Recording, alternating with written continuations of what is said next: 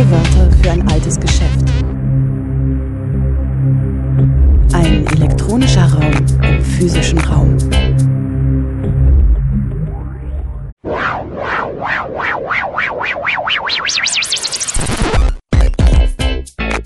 Playback. Ihr hört die Sendung O-Ton Playback auf Radio Dreieckland UKW 102,3 MHz oder im Livestream auf www.rdl.de. Am Samstag, den 10. Februar 2024, fand in Hamburg die Gala der Roten Hilfe zu deren 100-jährigem Bestehen statt. Gefeiert wurde im Millantor-Stadion des FC St. Pauli. Radio Dreieckland war vor Ort und hat einige der Reden aufgezeichnet. Wir hören zu Beginn die einleitenden Worte der Moderatorin Siri. Danach sprechen Menschen des Bundesvorstandes der Roten Hilfe. Ferner die Thüringer Linken-Abgeordnete Katharina König-Preuß sowie die Frankfurter Rechtsanwältin Waltraud Verley. Aus betroffenen Sicht kam der geflüchteten Aktivist Alessa Fuapon zu Wort. Für die musikalische Begleitung der Gala sorgte unter anderem Finna. Von ihr hören wir Glut auf Benzin. Hallo, ähm, moin, ich bin Siri. Äh, ich habe die wirklich große Ehre und Freude, heute Abend hier durch diesen Abend zu führen. So, jetzt beginnt offiziell die Gala zu 100 Jahren Rote Hilfe. 100 Jahre Rote Hilfe, das sind 100 Jahre stabile Solidarität, 100 Jahre strömungsübergreifende linke Rechtshilfe. Politisch und materiell. Das klingt ein bisschen trocken, aber es ist so wichtig und so essentiell. Aber die Rote Hilfe ist auch mehr als das. Was die Rote Hilfe schon seit 100 Jahren tut, und das tut sie schon lange, bevor wir dieses Wort wie selbstverständlich heutzutage benutzen, ist 100 Jahre Empowerment. Denn wer einmal die Unterstützung der Roten Hilfe in Anspruch genommen hat, weiß, du bekommst mehr als formalen Support, mehr als monetären Support. Was du bekommst, ist auch emotionale Unterstützung. Und du bekommst Halt in zutiefst, zum Teil zutiefst verstörenden und aufrüttelnden Lebenssituationen. Und du bekommst das Gefühl, nicht allein zu sein. Und das ist das, was Solidarität ist und was sie kann. Und dafür vielen Dank, Rote Hilfe.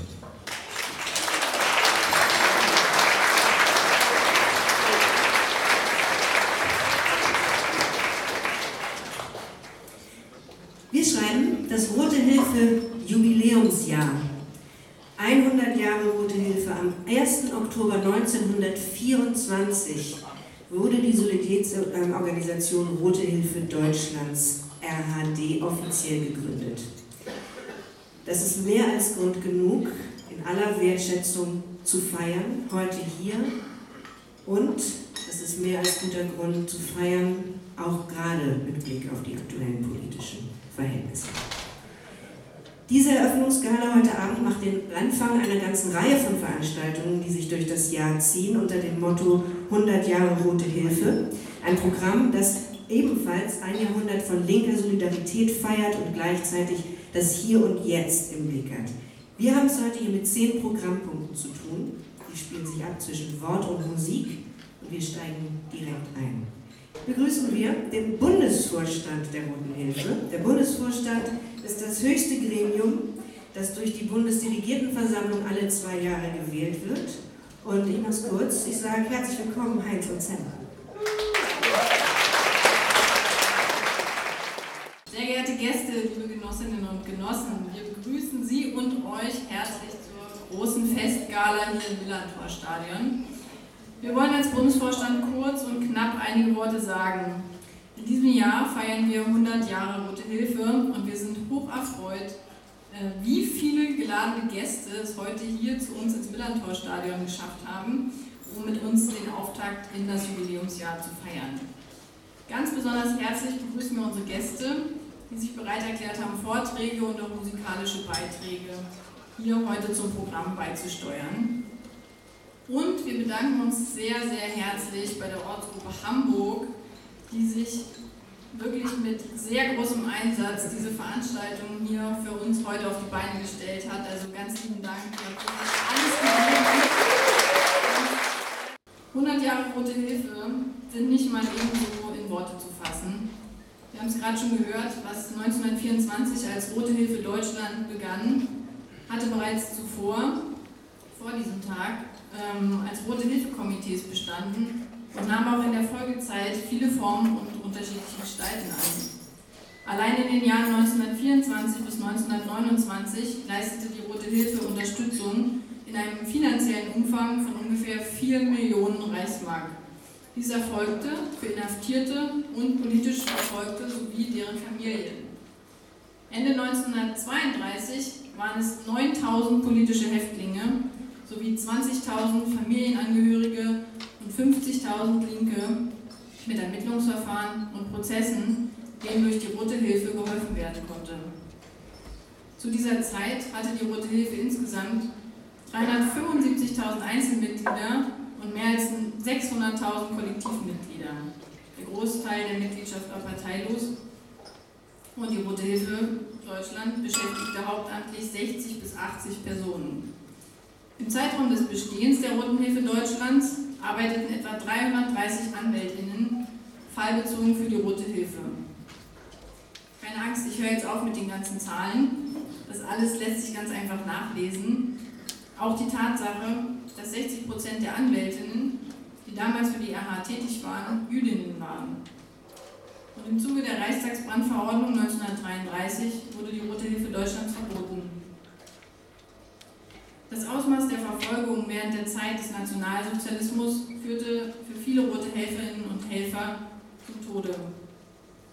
Es wäre anmaßend, all das Leid und auch die Gefahren der Arbeit in der Illegalität hier in wenige schnelle Worte fassen zu wollen.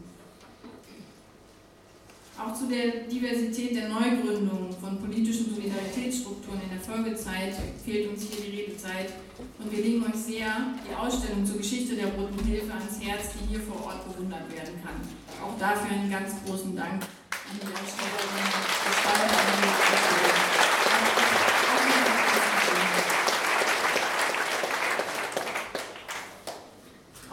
entscheidende und verbindende Element der zehn Jahrzehnte möchten wir aber doch noch mit einigen Worten eingehen. Das Prinzip der Solidarität zieht sich wie ein rotes Band durch diese Geschichte von 100 Jahren. Der Grundsatz, sich nicht entzweien zu lassen, nicht durch den Druck staatlicher Macht, aber auch nicht durch linke Grabenkämpfe, dieser Grundsatz verdient einen kurzen Blick und die Würdigung hier und heute durch uns. Es ist nicht selbstverständlich, dass wir noch heute etwas mit diesem Begriff der Solidarität anfangen können. Viele dieser politischen Auseinandersetzungen sind gänzlich anders geworden, beziehungsweise haben sie sich über die Zeit immer wieder verändert. So wie es große linke Massenorganisationen gab, gab es auch ihre Verbote. So gab es Kleingruppen, thematisch unterschiedliche Ausrichtungen, unterschiedliche Mittel im Kampf. Es gab Bewegungen im Kleinen und über Ländergrenzen hinweg. Was linke Ideen betrifft, waren diese in Deutschland nie sonderlich gern gesehen. Das wusste die KPD in den 20er Jahren, genauso wie es die Gegner in der Wiederbewaffnung, revolutionäre Studierende, AtomkraftgegnerInnen und auch Antifaschistinnen wussten und wissen. Spätestens dann, wenn es ihnen an den Kragen ging. Das Überziehen des politischen Gegners mit Repression ist noch immer das Mittel der Wahl, um unliebsame Veränderungen an den herrschenden Verhältnissen zu unterbinden. Wir können immer noch etwas mit dem Begriff der Solidarität anfangen, weil das Gefühl der Hilflosigkeit, welches das Gewaltmonopol des Staates zuweilen auslöst, noch immer das gleiche ist. Irgendwann trifft es immer einen von uns, aber gemeint sind alle anderen mit, die auch für eine politische Veränderung eintreten einer linken Idee folgen, sich organisieren und politisch aktiv werden. Und wenn es dann brennt, dann ist es ein elementares Gefühl zu wissen, dass man nicht alleine ist, dass andere auch auf der Straße sind und einen nicht liegen lassen, dass es eine warme Tasse Kaffee nach der Zeit in der Zelle gibt und dass es Möglichkeiten gibt, sich im Strafverfahren zu wehren, auch wenn einem kein reiches Elternhaus mitgegeben ist. Es braucht Beistand, braucht Beratung und es braucht Geld. Das war schon früher so und so ist es auch heute noch. Nur die Art und Weise der Soli-Partys dürfte sich über die Jahrzehnte ein bisschen verändert haben. Solidarität, das ist die nicht ausbleibende Hilfe, das sich aufeinander beziehen und nicht und auch die Geschlossenheit und die Nähe, für die gesorgt wird. Das aktuelle Symbol der Roten Hilfe zeigt diese Nähe deutlich. Es sind die miteinander verschränkten Arme. Man kann diese Arme in vielen verschiedenen Varianten darstellen. Wir haben uns schon oft an ihnen abgearbeitet. Wir haben die Farben getauscht, wir haben Slogans hinzugefügt, aber nie wären wir auf die Idee gekommen, die Verschränkung der Arme zu lockern.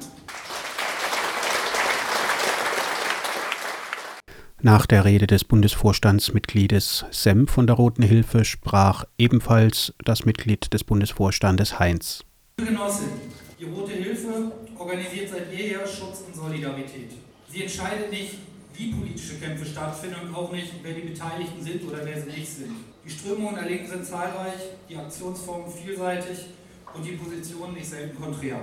Doch die großen Fragen der politischen Strategie und das Austragen der Widersprüche sollten nicht die Sache der Antirepressionsarbeit sein. Eine Solidarität, die auch bei Widersprüchen innerhalb der Linken nicht zerbricht, ist nur möglich, wenn sie immer wieder ihre verbindenden Elemente sucht, den gemeinsamen Nenner. Wenn sie weiß, wann es Zeit ist, die Arme zu verschränken, anstatt zu streiten. Sie würde die Zeit sonst auch nicht überdauern und könnte das Versprechen der Hilfe für alle linken Aktivistinnen, wenn es ernst wird, nicht einlösen. Das ist besonders wichtig in polarisierten Zeiten mit politischen Umbrüchen. Wenn politische Ereignisse eintreten, die nicht vorhersehbar waren und die neue Bewegungen, Akteurinnen und Aktionsformen hervorbringen, die ihrerseits von der Klassenjustiz angegriffen werden. Entscheidend für unsere Unterstützung muss die linke Weltanschauung, der gemeinsame Kampf um eine solidarische Gesellschaft für alle Menschen sein. Das ist ein wichtiges Prinzip, denn sonst könnte Solidaritätsarbeit nicht wachsen den politischen Blick erweitern und ihre Akteurinnen vermehren. Wir alle ringen um diese strömungsübergreifende Solidarität immer wieder und nicht immer erfolgreich. Aber täten wir es nicht, gäbe es am Ende auf jeden Fall nur weniger Solidarität und auf keinen Fall mehr. In politischen Auseinandersetzungen kommt es seit jeher auf die Mitstreiterinnen an und damit auf die Kraft, die diese freisetzen können. Gesellschaftlichen Druck für Veränderungen trägt niemand allein auf die Straße, in den Wald oder vor die Gefängnistore. Das Eintreten für die Ziele der Arbeiterinnenbewegung, die internationale Solidarität, der antifaschistische, antisexistische, antirassistische, demokratische und gewerkschaftliche Kampf sowie der Kampf gegen Antisemitismus, Militarismus und Krieg ist unser Zweck. All das funktioniert nicht ohne Verbündete, denn das Gegenüber hat, um es mit Brecht zu sagen, ein unbezwingbares Äußeres angenommen. All unsere Verbündeten möchten wir stellvertretend das Hans-Litten-Archiv und Asadi e.V. nennen, mit denen wir inzwischen seit Jahrzehnten eng zusammenarbeiten. Vielen Dank für eure gute Arbeit und unsere Zusammenarbeit.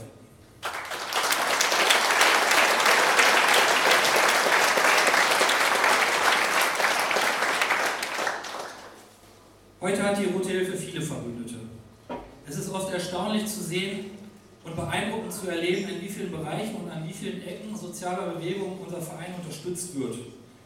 Wir möchten uns an dieser Stelle dafür bedanken, denn das ist der Ausdruck strömungsübergreifender linker Solidarität, unsere Arbeit möglich macht. Ohne eine Verbindung von Aktivistinnen zueinander ist es nicht möglich, ausreichend wirksam zu sein. Der Schutz dieser Verbindung zwischen Menschen ist das Ziel der Arbeit unserer Solidaritätsorganisation. Deswegen geht es uns um Inhaftierte, um Personen, denen Haft droht, um Menschen, die polizeilichen Ermittlungsmaßnahmen ausgesetzt sind oder denen der Prozess gemacht wird und ihre jeweiligen Soli-Strukturen. Ziel der Roten Hilfe ist es, dass diese Verbindung eben nicht abreißt. Die Rote Hilfe ist keine karitative Einrichtung, erklärte schon Clara Zetkin. Sie ist Teil der gesellschaftlichen Kämpfe und so gerät auch Solidaritätsarbeit immer wieder in staatliche Visier. Aber wir wissen uns zu wehren und wir nehmen das nicht hin. Die Rote Hilfe ist Teil der Bewegung gegen den Rechtsruck und die damit einhergehenden Gesetzesverschärfungen. Wir sind ein gesellschaftlicher Faktor und müssen uns nicht verstecken.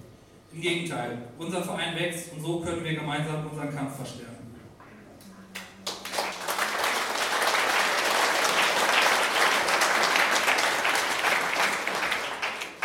Liebe Genossinnen, aber es ist wichtig, Zeiten, in denen schon die Solidarität kriminalisiert wird, das sind immer finstere Zeiten. Bei jeder linksdenkenden Person sollten sämtliche Alarmglocken angehen, wenn das Helfen plötzlich strafbewehrt wird. Aktuell passiert das zum Beispiel für Aktivistinnen im Bereich Antirassismus, wenn es um Hilfe für Geflüchtete geht. Sei es durch Versorgung mit Wasser, in Seenot oder bei Abschied. Es passiert in Strafverfahren, wenn das Aufhelfen von der Straße als Gefangenenbefreiung verfolgt wird und wenn Protestierende zu Kriminellen abgestempelt werden, weil sie Kohleabbau verhindern wollen. All diesen Entwicklungen muss in allen politischen Belangen unsere aktive Solidarität entgegengesetzt werden.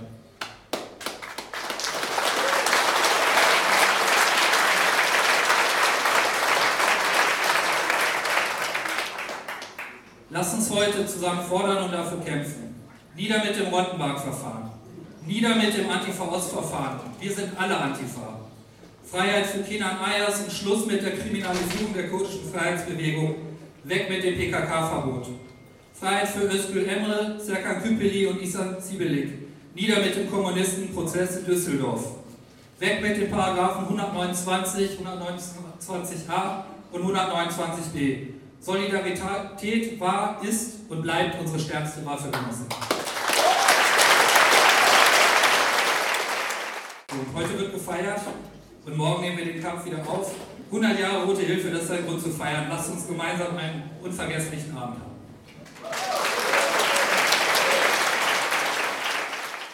Nach Heinz vom Bundesvorstand der Roten Hilfe brach die Thüringer linken Abgeordnete Katharina König-Preuß. Sie war per Video zugeschaltet. Die entsprechende Tonqualität bitte ich zu entschuldigen. Liebe Genossinnen, liebe Antifaschistinnen, es tut mir wahnsinnig leid, dass ich nicht bei euch sein kann heute. Mit euch sein kann, nicht Teil ähm, der 100 Jahre Rote Hilfe feiert sein kann. Ich muss als allererstes sagen, wie wahnsinnig ich es finde, dass ich eingeladen wurde, heute zu sprechen und B, wie wahnsinnig ich es finde, 100 Jahre Rote Hilfe. Das heißt nämlich am Ende 100 Jahre Eintreten für Solidarität. Und zwar für Solidarität, die aus meiner Perspektive als allererstes zur Widerstandsfähigkeit beiträgt, die sozusagen eine Form von Resilienz im politischen Sinne darstellt. Und das hat sich in den vergangenen Jahren immer wieder an unterschiedlichen Stellen bewiesen, egal ob es äh, im antifaschistischen Kampf, im antirassistischen Kampf, im Kampf äh, der Kurdinnen und Kurden gewesen oder auch in anderen Kämpfen, wo ich glaube, wir alle unterschiedliche, aber durchweg positive Erfahrungen haben im Hinblick auf die Unterstützung, die wir durch die Rote Hilfe erhalten haben. Und ich gehe davon aus, dass ein großer Teil derjenigen, die gerade da sind und die zuhören, auch diejenigen sind, die im Alltäglichen diese ganze Arbeit leisten, die sozusagen ehrenamtlich dazu beitragen, ähm, diese Welt, diese Gesellschaft nicht nur ein bisschen besser zu machen, sondern vor allem dazu beitragen, dass Menschen durchhalten, die einen politischen Kampf führen, der nicht nur für uns selber, sondern für die gesamte Gesellschaft wichtig ist. Und sie führen, ihr führt diesen Kampf in Zeiten, in denen ein, nicht nur ein Rechtsruck geschieht, sondern schon längst sich vollzogen hat, in denen Rassismus Alltagserfahrung, äh, in Alltagserfahrung übergegangen ist, in denen tagtäglich rassistische Übergriffe geschehen, aber auch Übergriffe von Faschisten und Faschistinnen, in denen Einzelfall mittlerweile ein zynisches Wort für das geworden ist, was in Repressionsbehörden vor sich geht. Und was dort hilft, was dort sozusagen im Widerstand stärkt, durchzuhalten und nicht kaputt zu gehen, nicht einzugehen, ist die rote Hilfe, ist das, was was ihr und was viele andere, die Mitglieder sind, die sich mit einsetzen, tagtäglich dort leisten. Und dafür an allererster Stelle ein Riesendankeschön. Das sage ich auch deswegen, weil ich weiß, wie viele von den jungen Antifaschistinnen hier in Thüringen nicht durchhalten würden, wenn sie nicht diese Gewissheit, dieses große Rückgrat der Roten Hilfe hinter sich wüssten. Erst in der letzten Woche wieder passiert, dass äh, junge Leute ähm, ich sag mal, ein paar deutliche Ansagen in Richtung Neonazis gemacht haben, ähm, von großer Sorge im Nachgang beklagt sind, weil ähm, Polizeieinsatz geschehen ist und dann erzählte ihnen jemand, ja, die Rote Hilfe unterstützt. Und sofort ist die Angst weg, sofort ist die Sorge vor Vereinsamung weg, sofort ist die Sorge vor Repression, zwar nicht komplett verschwunden, aber zumindest kleiner geworden, weil man eben nicht alleine steht, sondern weil man weiß, das sind Menschen, die mich gar nicht kennen, das sind Menschen, mit denen ich vielleicht noch nie zu tun hatte, aber das sind Menschen, die mich unterstützen. Und das erlebe ich hier in Thüringen, das erleben wir aber auch in, kann im Besonderen natürlich für Ostdeutschland sprechen, erleben wir ehrlicherweise tagtäglich, wie sehr diese Hilfe nützt. Und sie nützt nicht nur Antifaschistinnen, sondern sie nützt gerade auch in den ganzen Kämpfen mit und für Geflüchtete gegen die rassistische Situation, die sie erleben und führt darüber dann auch dazu, dass es uns gelingt, spektrenübergreifend an der einen oder anderen Stelle zusammenzustehen. Und das ist etwas, was ich an der Roten Hilfe enorm schätze, dass bei allen inhaltlichen Auseinandersetzungen, die wir untereinander haben mögen, und ich weiß sehr wohl, dass wir die haben, ähm, die Rote Hilfe dazu beiträgt, diese inhaltlichen Auseinandersetzungen manchmal ein Stück weit hinter die Notwendigkeit der Solidarität zurückzustellen. Und nicht zu vergessen, wofür wir im Gesamten eintreten, nicht zu vergessen, wofür wir eigentlich auch da sind. Und das heißt nicht, dass diese Solidarität grenzenlos ist, das heißt nicht, dass jeder diese Solidarität erfahren kann. Natürlich gibt es Grenzen. Es gibt Grenzen, wenn Leute unsere Grundprinzipien verletzen. Es gibt Grenzen, wenn Leute meinen, Repressionsbehörden nutzen zu können, um inhaltliche Konflikte zu klären. Ich denke, da sind wir uns alle sicher und sind auch alle der Überzeugung, dafür ist die Rote Hilfe in ihrer Solidarität nicht da.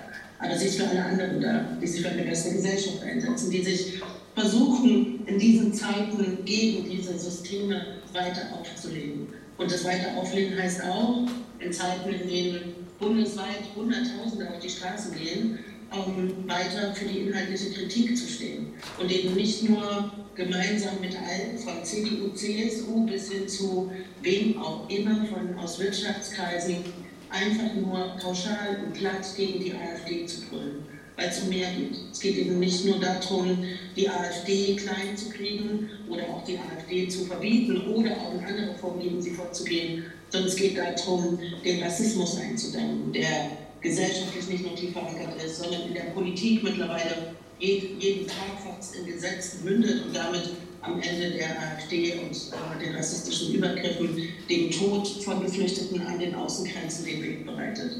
Und wenn ich weiß, dass da unsere Leute sozusagen auf, auf dem Mittelmeer unterwegs sind, unsere Leute in Italien angeklagt sind, weil sie Menschen retten und ich manchmal und ich glaube, uns allen geht es manchmal so fast verzweifeln an der aktuellen Situation und an dem, dass tagtäglich eigentlich 24 Stunden gekämpft werden müsste. Und dann weiß, da gibt es eine Struktur und diese Struktur ist da.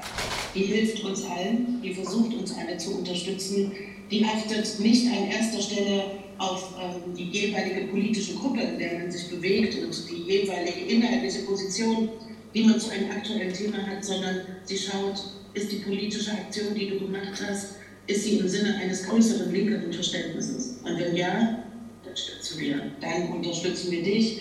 Dann versuchen wir dir nicht nur finanziell unter die Arme zu greifen, sondern vor allem den Rücken zu stärken. Und Rücken stärken heißt andere Menschen, die mit uns da sind, andere Menschen, die mit uns auf die Straße gehen. Welche Wichtigkeit es hat in Zeiten, in denen Tausende im Polizeikessel landen, sei es in Leipzig oder sei es in Gera, gewesen, in dem Menschen, die versuchen, diesem Wegzug etwas entgegenzusetzen, an erster Stelle Diffamierung, Isolierung und dann Kriminalisierung erfahren, glaube ich, unterschätzen wir manchmal selber, wie relevant da unsere Solidarität ist.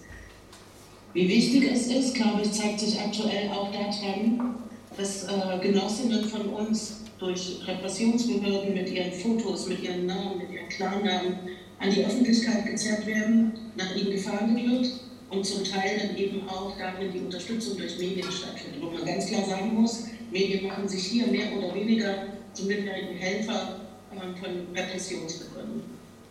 Und es geht nicht darum zu sagen, jede einzelne Aktion, die ein Genosse oder eine Genossin gemacht hat, muss ich zu 100% vertreten.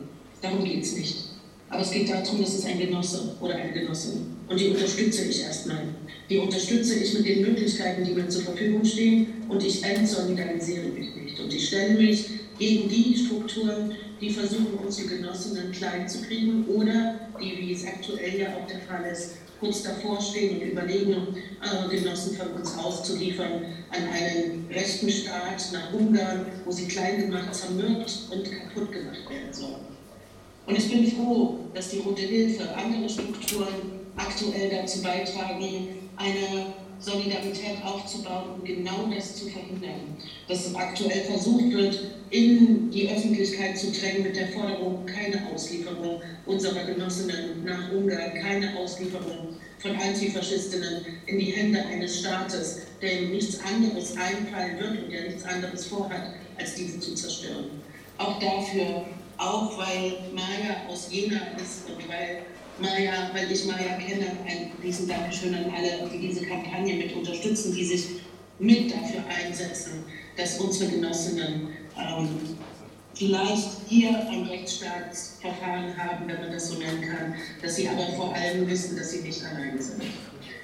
Kanschli hat einmal, äh, ich glaube, das war 1917 oder so, hat er gesagt, ich hasse die Gleichgültigen die Gleichgültigen, die sozusagen das tote Gewicht der Geschichte sind und die mit ihrer Passivität dazu beitragen, dass sich Dinge nicht verändern, die mit ihrer Passivität Teil des Problems sind. Und ja, dem kann ich mich anschließen. Ich hasse die Gleichgültigen.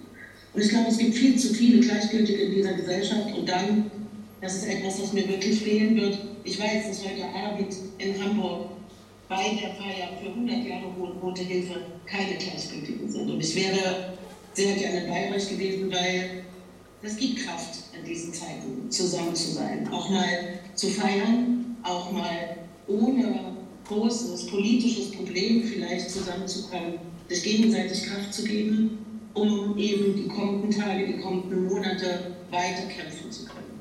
Und dafür ein riesen Dankeschön an alle, die ihr das zum Teil sehr gerne macht, an alle, die durchgehalten haben und weiter durchhalten. Und Dankeschön für 100 Jahre gute Hilfe. Ich freue mich, Mitglied zu sein und ich freue mich zu wissen, dass wir nie alleine sind. Ich wünsche euch einen wunderbaren Abend in Hamburg. Ich trinke einen Schnaps auf euch und auch dazu mindestens zwei oder drei Zigaretten und hoffe, dass es immer eine Möglichkeit gibt, vielleicht nochmal in Real den einen oder den anderen zu treffen.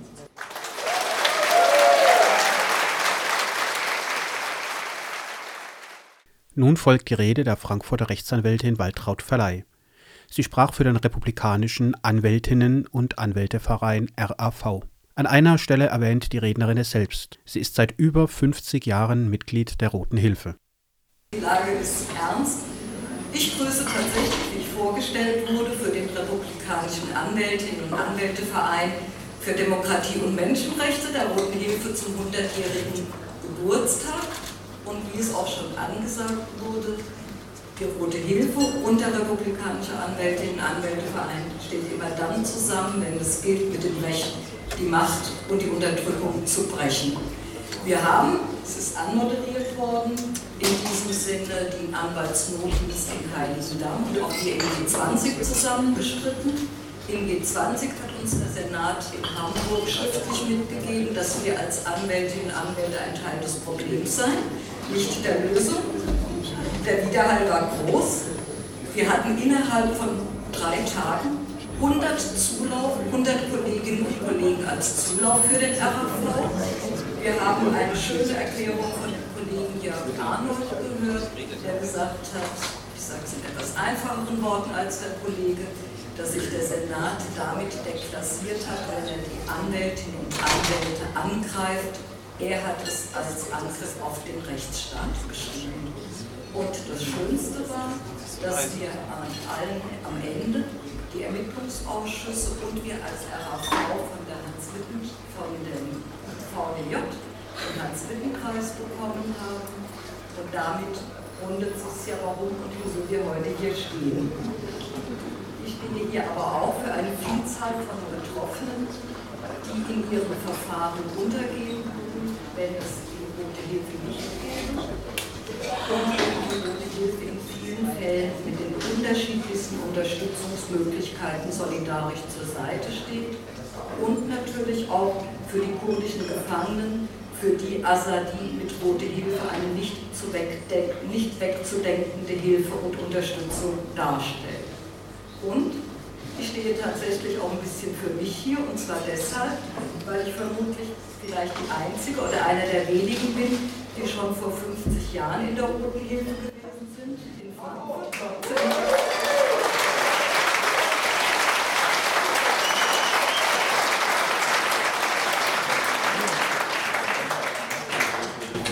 wie damals hat der Verfassungsschutz unsere Arbeit aufmerksam begleitet.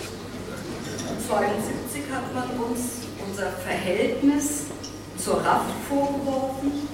Wir hätten unter den Anhängern der neuen Linken eine stärkere Solidarität mit inhaftierten Genossen zu wecken versucht. Zwei Jahre später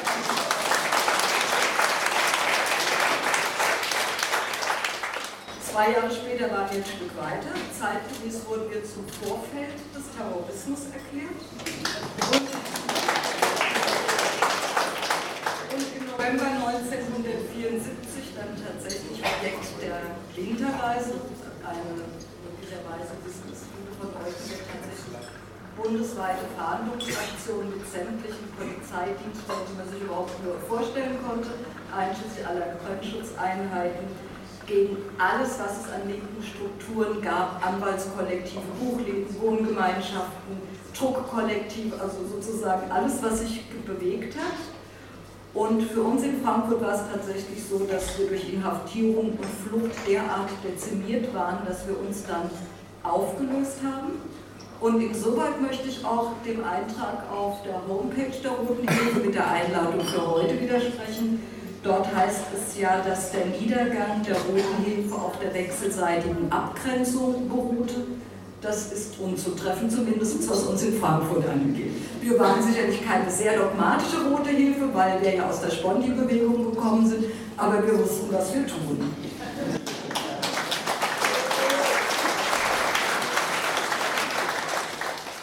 Und natürlich ging es weiter, sonst wären wir ja nicht heute hier und würden feiern. Und auch heute wird die Arbeit der Roten Hilfe, ich hatte es schon gesagt, nicht nur vom Verfassungsschutz aufmerksam beobachtet, nein, auch die Kneste mögen die Rote Hilfe nicht so sonderlich. So ist es in Hessen so, in den Haftanstalten, dass es häufig Probleme gibt mit den Geldüberweisungen der Roten Hilfe. Die sollen nicht angenommen werden oder die Zeitungen der Roten Hilfe kommen nicht an. Aber noch steht der Punktgewinn zu uns. Wir haben ein gerichtliches Verfahren geführt, das haben wir gewonnen in, gegen die JVA 3 in Frankfurt. Noch steht es 1 zu 0.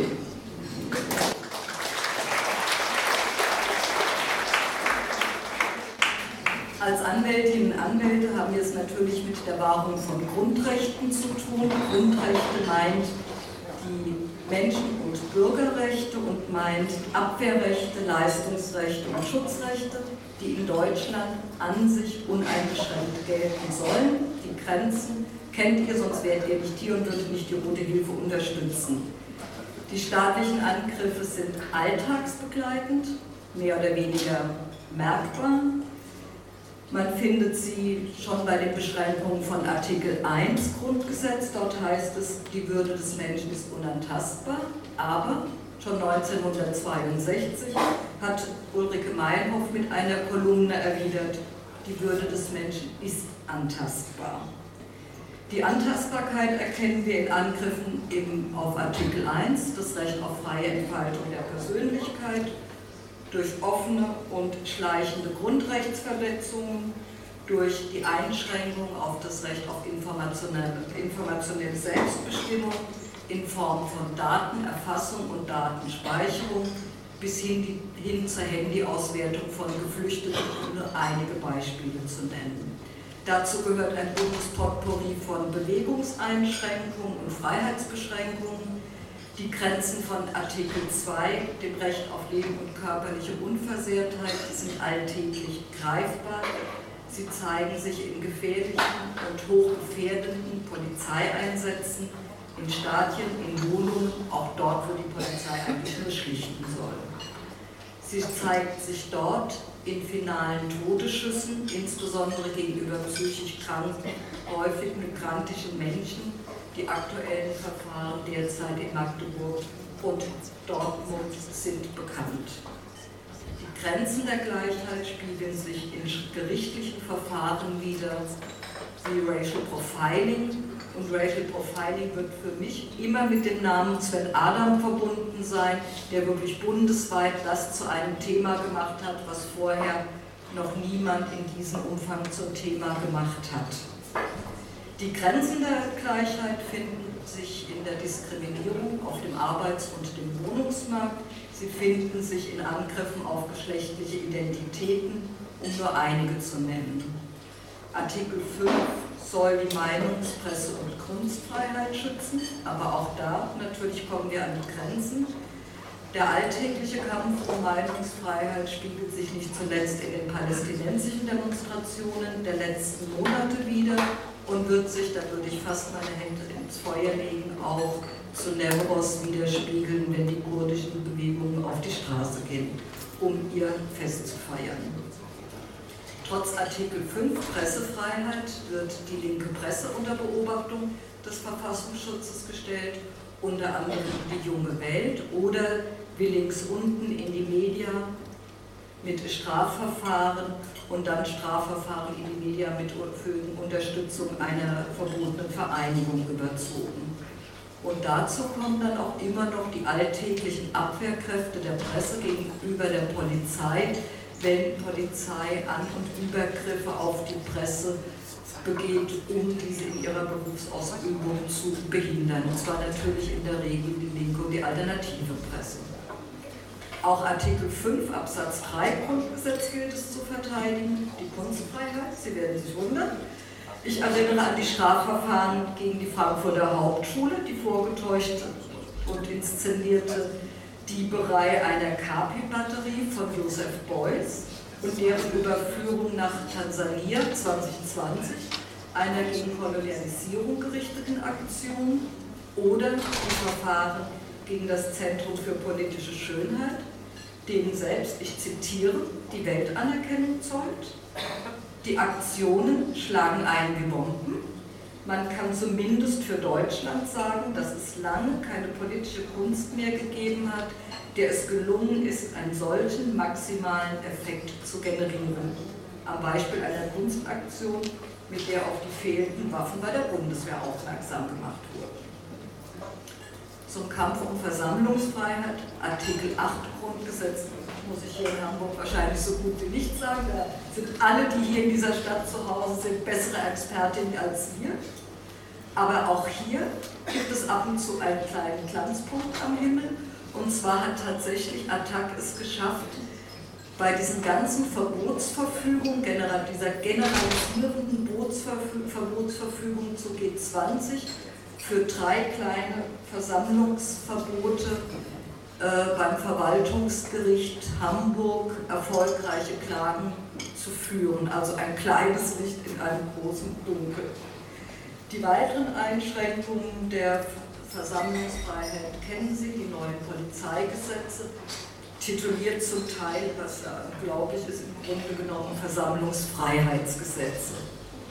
Zu den Angriffen auf Grundrechten gehört natürlich dort auch, wo zum Beispiel die Klimabewegung weder mit Gerichtsverfahren noch mit Gewalt noch mit Diskreditierung, mit Themen und Hass- und Strafverfahren klein zu kriegen ist, nun die zivilrechtliche Repression, es werden Schadensersatzforderungen geltend gemacht.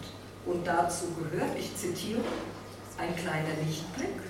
So tituliert es jedenfalls eine Veröffentlichung in der deutschen Polizei 322 in Hessen, die für Polizeibeamte eingeführte, in Hessen eingeführte Angriffsentschädigung von 2000 Euro als Ausgleichsleistungen für einen anerkannten Dienstunfall durch einen rechtswidrigen Angriff. Das heißt, wir dürfen in Hessen auch noch pro Polizeibeamten, der sie angibt, vermeintlich geschädigt worden zu sein, 2000 Euro auf den Tisch legen.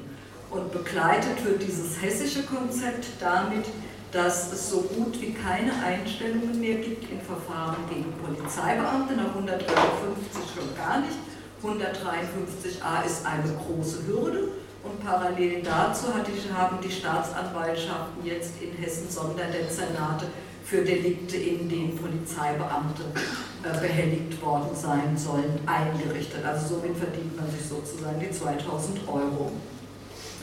Zu den angegriffenen Grundrechten gehört natürlich auch Artikel 10 Grundgesetz, das unverletzliche Recht auf Post- und Fernmeldegeheimnis durch Online-Durchsuchung, Chatkontrollen, Kryptohandys, Staatstrojaner, Abhörbefugnisse für Geheimdienste und glaubt nicht, dass die Aufzählung vollständig wäre.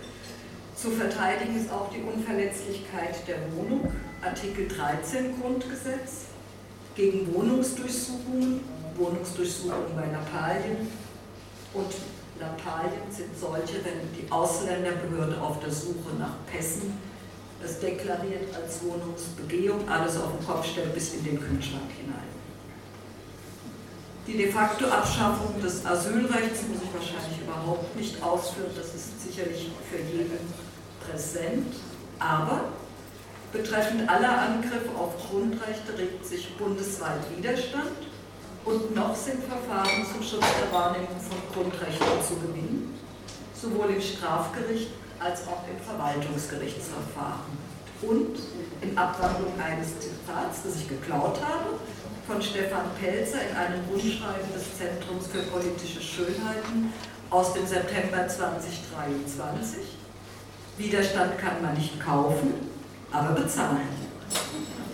Und damit gelingt es, mir den Bogen zu schlagen zu der solidarischen Unterstützung der Roten Hilfe, die regelmäßig und bundesweit durch Widerstand den Staat an seine Pflichten erinnern, außerhalb und innerhalb des Gerichtssaals, weil die Rote Hilfe den Betroffenen mit der Last auch der wirtschaftlichen Folgen und sonstiger solidarischer Unterstützung unter die Arme greift. Denn was nutzen Grundrechte, wenn man in der Praxis aus finanziellen Gründen oder sonstigen Nöten der Verteidigung, die Verteidigung von Grundrechten bzw. die Vertretung von Grundrechtsträgern, nämlich uns, Sie hier alle, und nicht unter die Arme greifen kann. Und dazu gehören auch die Prozessgrundrechte, neben dem Recht auf Verteidigung, insbesondere auch der Schutz und die Wahrung von Schweigerechten, das heißt Zeugnis- und Aussageverweigerungsrecht. Und die, Bunte, die Rote Hilfe kann stolz sein, Nachahmer gefunden zu haben. Im Bereich des Fußballs gibt es mittlerweile gut strukturierte Fanhilfen und an etlichen Standorten sogar eine zarte Annäherung zwischen Roten Hilfen und Fanhilfen. Und zum Abschluss nochmal ein Gruß vom RAV, also Rote Hilfen, so weiter wie bisher.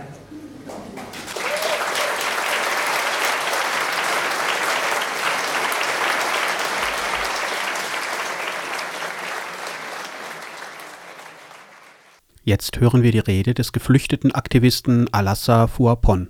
Ich möchte mich so jetzt äh, bedanken für die Einladung zu 100 Jahre Hilfe. Ich bin Alassa Fuapon, Bundessprecher des Freundeskreises Flüchtlingssolidarität und gleichzeitig Flüchtlingsaktivist seit 2017. Und ich möchte euch heute kurz meine Geschichte erzählen und das zusammenfassen und meine Verbindung überhaupt zur Roter Hilfe erzählen. Ich bin in 2013 aus Kamerun geflohen. Über Algerien habe ich zwei Jahre da gewohnt. Und endlich erreichte ich die Küsten in Italien 2017.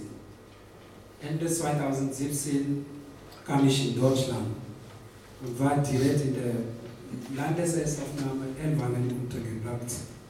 Als damals ein Mann aus Togo rechtswidrig abgeschoben werden sollte und ich die Polizei und verhältnismäßig hart gegen ihn vorging, habe ich mich mit Hilfe der anderen Bewohner mit ihm auch solidarisiert. Am nächsten Tag beginnt eine mediale Hetzkampagne von der Bildzeitung mit der irreführenden Titel, habe ich schon damals gelesen, unter 50 Schwarzafrikaner gegen drei Polizisten befreien an abgeschobene Flüchtlinge und besiegen die Polizei. Als Antwort der Stadt Elwangen drei Tage später mit der Regierung Präsident Allen wurden wir von einem massiven Polizeirazzia mit 600 Polizeibeamten und 200 Vans in unser Lager übertroffen. Wir haben die erste Flüchtlingsdemonstration damals organisiert, das wurde schon mal erzählt, in Elwangen und die Pressemitteilung dafür auch gemacht. Nachdem ich diese ganzen Sachen gemacht habe, war ich auf einen Racheakt von der Polizei am 20. Juni 2018 nach Italien rechtwidrig abgeschoben. In kurzer Zeit wurden 30.000 Unterschriften gesammelt, um eine Rückkehr überhaupt nach Deutschland zu führen. Da ich durch die Erfahrung gemerkt habe, dass sich juristische und flüchtlingspolitische Kämpfe lohnen, kämpfe ich immer weiter für die Einhaltung von demokratischen Rechten und Freiheiten der Flüchtlinge. Und deswegen bin ich noch heute kein vernünftiger Asylbewerber in Deutschland und habe auch keinen Aufenthaltstitel.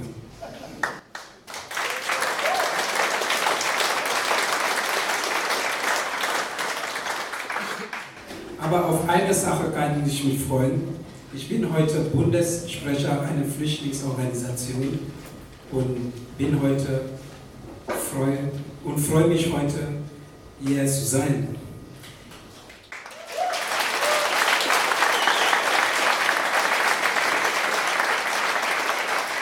Im Jahr 2021 habe ich die Rote Hilfe in Oberhausen kennengelernt, nachdem ich sie über mich um mein Anliegen berichtet hat und ihre Solidarität auch von ferne gespürt habe. Mich hat das in meiner politischen Arbeit sehr viel unterstützt, geholfen, gestärkt und ich freue mich immer sagen zu können, dass sie daraufhin eine sehr freundschaftliche Zusammenarbeit entwickelt hat. Gerade in der aktuellen Lage, das wurde schon mehrmals erzählt, die für Flüchtlinge immer schwieriger sind, sind solche Bündnisse wichtig. Die Menschen, die in Deutschland Schutz suchen, werden durch den Aufstieg von rechten Kräften mit ansteigenden Feindlichkeiten und manchmal Verschärfung der Asylrechte und die Entrechtung der Flüchtlinge konfrontiert. Ich habe mit Hilfe auch von der Freundlichkeit Flüchtlingssolidarität damals und später mit der Gesellschaft für Freiheit, Recht in Berlin und Pro Asyl viele juristische Erfolge erkämpft. Wir haben von der Landesgericht in Stuttgart gewonnen, die skandalöse Polizeirazzia auf die Unterkunft und haben einen Teilerfolg gerichtlich nachgewiesen, dass diese Polizeirazzia rechtswidrig war. Ich habe außerdem hier in Hamburg, genau hier in Hamburg, einen Prozess gegen Alice Weidel von der AfD gewonnen.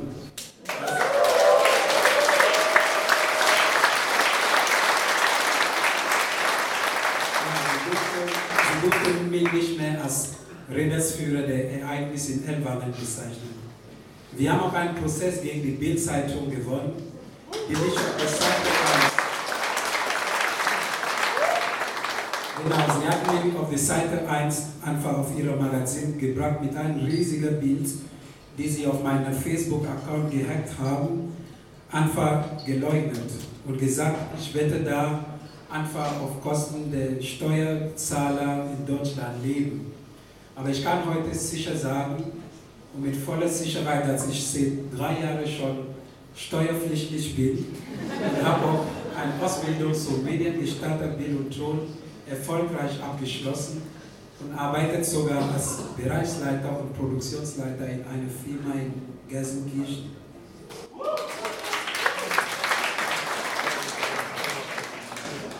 Vor dem Bundesverwaltungsgericht Leipzig haben wir es auch geschafft, dass die Unverlässlichkeit der Wohnungen auch für Flüchtlinge gelten kann. Jetzt geht es darum, dass wir von der BVG Karlsruhe die Frage der Durchsuchung, das wurde auch schon erwähnt, aber neben der Durchsuchung findet auch eine Betreten der Wohnung, die in meinem Zimmer auch der Fall war in Elwangen, während dieser rechtswidrige Polizeieinsatz.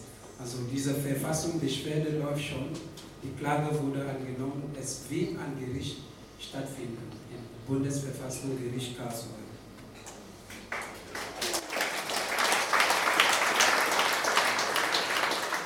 Wir haben aber auch eine Reihe von Abschiebungen in Deutschland verhindern können und organisieren aktuell die Kampagne Wir sind Flüchtlinge, wir sind Arbeiter und wollen arbeiten. Man sollte uns nicht auf die Leistungen und Sozialleistungen reduzieren. Wir müssen auch auf die Flüchtlinge übergehen und denken, dass wir auch Menschen sind und Kapazitäten dafür haben, unsere Leistung an diese Gesellschaft bringen zu können.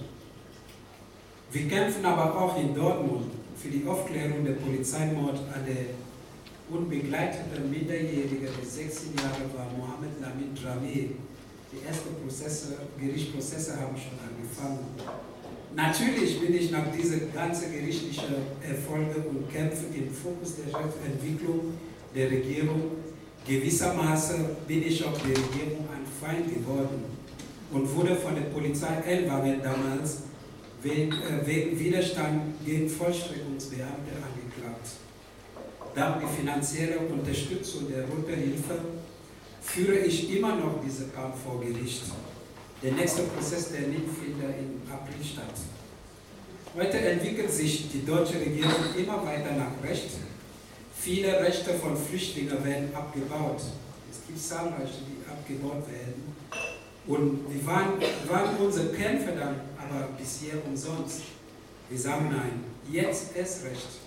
Wir sind stolz, dass wir beitragen müssen, dass das Bewusstsein der Flüchtlinge sich weiterentwickeln und dass sie mehr für ihre Rechte auch kämpfen können. Wir haben geholfen, antifaschistische und antirassistische Bewusstsein zu schaffen. Flüchtlinge haben mehr Bewusstsein auch da, dazu bekommen, dass Deutschland und Europa nicht das Paradies auf der Erde ist, sondern imperialistisch. Wir begrüßen aber die Millionen Demonstranten und Demonstrantinnen, die gegen Recht in der Zeit und AfD kämpfen. Aber unser Skepsis steht noch über, dass diese Kämpfe sich weniger an die Rechtsentwicklung der Regierung richtet. Weil die Abschiebung kommt nicht von der AfD, die Abschiebgesetze kommen genau von dieser Bundesregierung.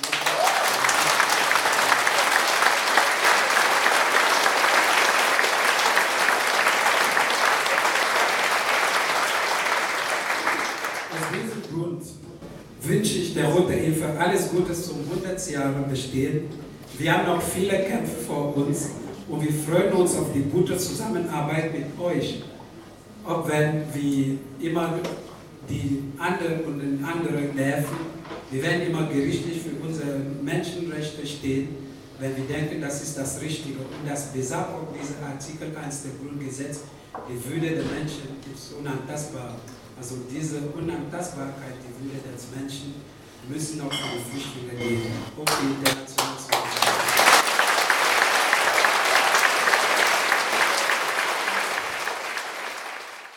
Finna war eine der Musikacts des Abends. Sie beschreibt sich selbst als eine grinsende Rebellin mit Riesenstimme, die sich für sexuelle Selbstbestimmung, gegen Homophobie und Bodyshaming stark macht. Diese Selbstbeschreibung füllte sie auch an diesem Abend im Millantor-Stadion anlässlich der 100-Jahr-Feierlichkeit der Roten Hilfe mit ungemein viel Energie und Leben. Sie stellte im Rahmen ihres Programms einen im Werden befindlichen Song vor: Glut auf Benzin. Habt ihr Lust auf ein bisschen Wut? Ich probiere das so gut wie ich kann rüberzubringen, aber ja, wie gesagt, eine Skizze. Aber es heißt jetzt erstmal Glut auf Benzin, habe ich es jetzt erstmal genannt, aber ein bisschen Riot. Der Beat rauscht ein bisschen lauter.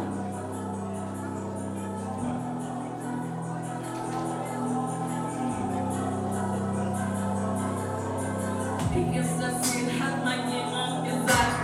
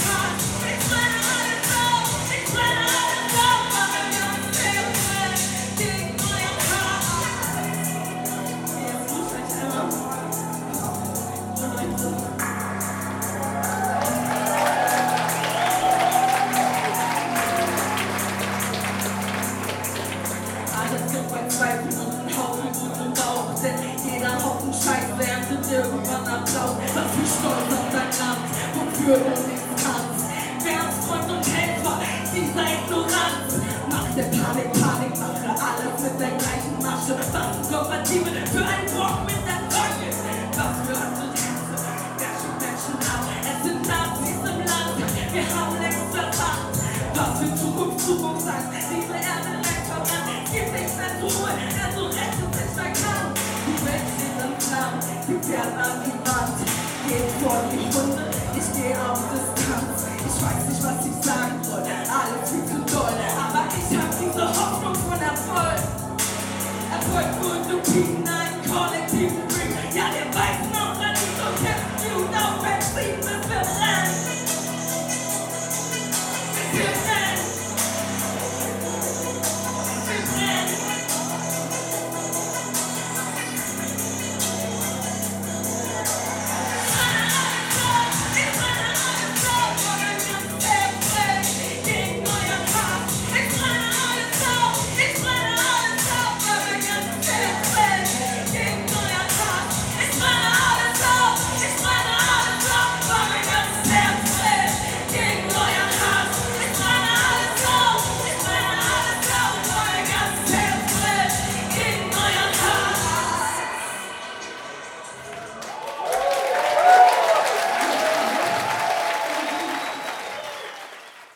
Das war die Sendung O-Ton Playback auf Radio Dreieckland UKW 102,3 MHz oder im Internet auf www.rdl.de. Ihr hörte zuletzt Finner, einen der Musikacts der 100-Jahr-Feier der Rote Hilfe Gala, sowie verschiedene Redebeiträge, die am 10. Februar 2024 im Ballsaal des Stadions des FC St. Pauli gehalten wurden